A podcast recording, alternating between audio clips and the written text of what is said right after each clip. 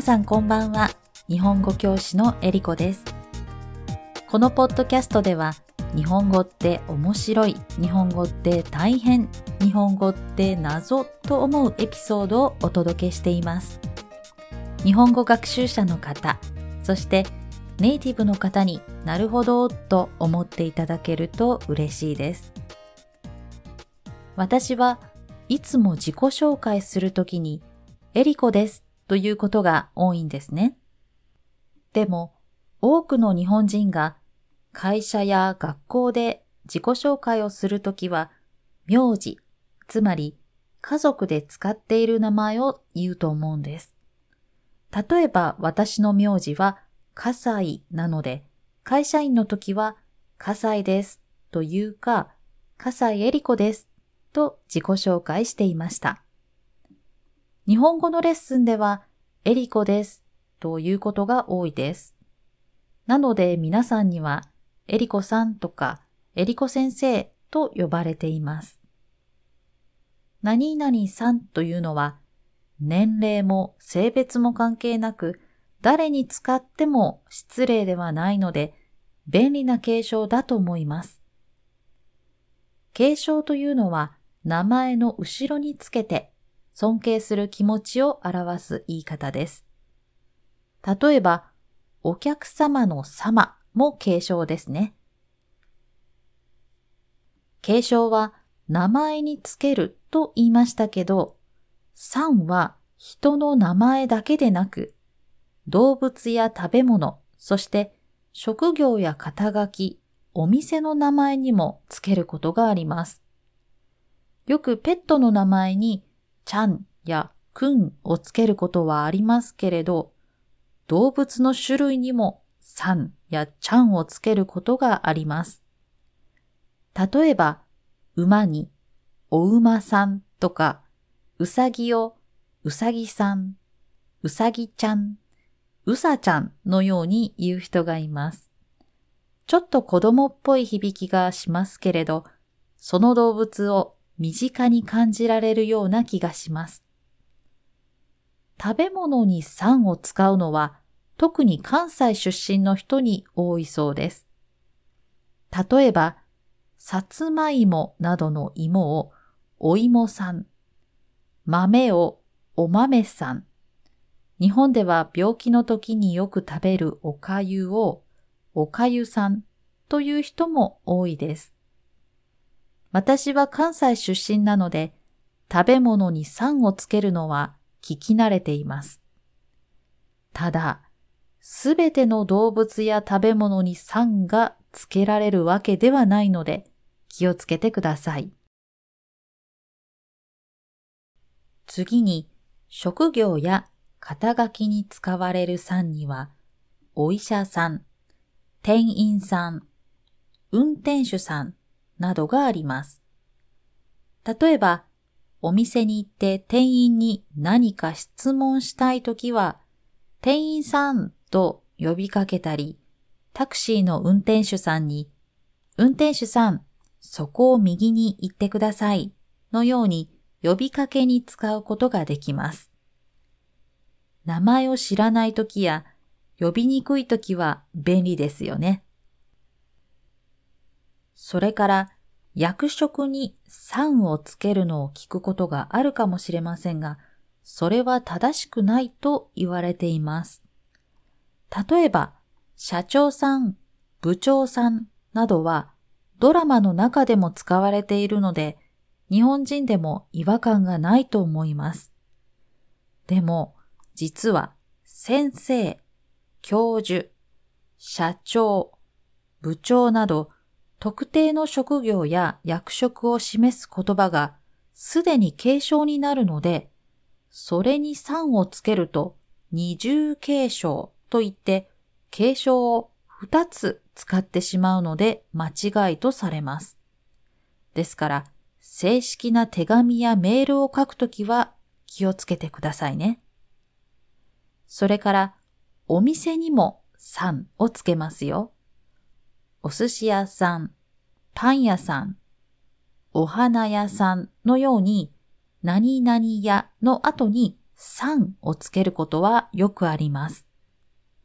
これは場所としても、そこで働く人としても使えます。例えば場所だと、パン屋さんにパンを買いに行く。人だと、お寿司屋さんはいつも元気だのように使います。このように日本語の教科書には書いていないですが、人の名前以外にもさんをつけることがよくあります。もちろん、丁寧に言いたいという気持ちもあるし、愛着を感じている時にも使います。愛着というのは、自分に関係があるものや、慣れ親しんでいるものに心が惹かれることです。もっと簡単に言うと、身近に感じて好きだから離れたくないという気持ちです。あと、さんを使う言葉に、お日さんがあります。お日様ということもあります。何のことかわかりますか？太陽のことです。お日様が眩しいとか、今日はお日様が出ていい天気のように使います。同じように夜の月もお月さん、お月様ということもあります。ただし、ちょっと覚えておいてほしいことがあります。人の名前以外、つまり食べ物や動物などにさんをつける言葉は、女性や子供が使うことが多いです。ですから、優しくて可愛い感じがします。このような使い方は、昔、天皇家や貴族に仕えた女性たちが話した言葉が元になっていると考えられています。東京が首都になる前は、京都が首都で、天皇が暮らす皇居もありましたので、多くの人々が地方から訪れました。その時に、その人々が皇居などで働く女性たちが話すのを聞いて、都会の人たちはこのような話し方をするのかと真似をしてさんをつける言い方が全国的に広がったと言われています。こういった理由から以前から関西の人が多くのものにさんをつける習慣があるのかもしれません。関西では挨拶にさんをつけたりもするんですよ。例えば、おはようさんとか、お疲れさんなどがありますが、実は最近は若い人はあまり使っていないように思います。でも、おはようさんと聞くと、なんだか優しい響きがしていいと思いませんか？言葉は人々が気持ちや物事を伝え合うための道具だとは言いますが、それだけでなく人や状況を変える力もあると思っています。綺麗な言葉を使えば、心も綺麗になるような気がするし、整った言葉を使えば、頭の中の考えも整理されていくように思います。可愛い人になりたければ、可愛い言葉を使えばいいし、優しい人になりたければ、思いやりのある言葉を選ぶといいと思います。日本語は、敬語もあるし、カタカナ言葉は増えるばかりだし、砕けた会話に切り替えるタイミングが難しいし、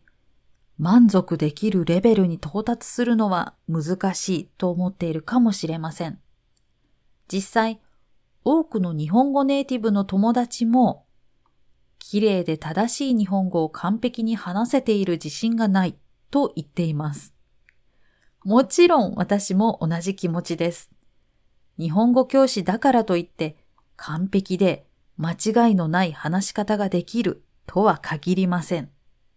むしろ伝わりやすいように、そして間違って伝わらないように慎重に考えながらいつも話しています。そして仕事と関係ない日常会話でも気をつけているのは自分がなりたい自分を想像して言葉を選ぶということです。私は前向きで優しくて面白い人でありたいと思っています。だから、そんな人が使う言葉というのを意識して選ぶようにしています。もし皆さんも理想の自分に近づきたいと思ったら、憧れている人の話し方や言葉の選び方を真似するといいかもしれません。言葉の選び方で人との関係やその場の雰囲気を良くも悪くもすることがあります。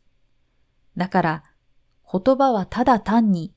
伝え合う道具というものではなく、作り上げる道具だと思っています。実は最近ある女性がスタイルがいいですねと褒められていたんですね。それに対して彼女が本当ですか？と嬉しそうにニコニコと答えたんです。これは素敵な返し方だなと思いました。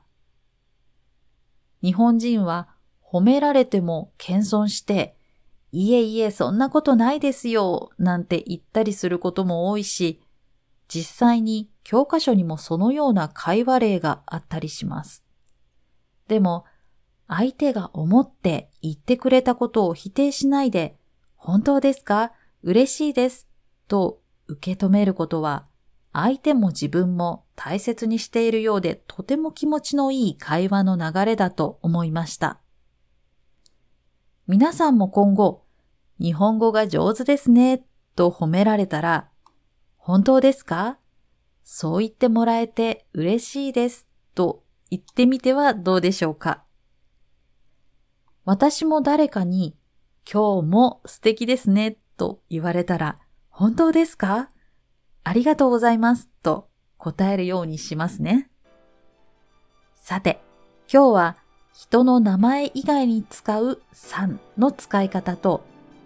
言葉で人も人間関係も空気も状況も変えられるというお話をしました。皆さんも言葉で何かを変えられたというエピソードがあればぜひ教えてください。それでは今回も最後まで聞いてくださってありがとうございました。次回も聞いてくださると嬉しいです。ではまた。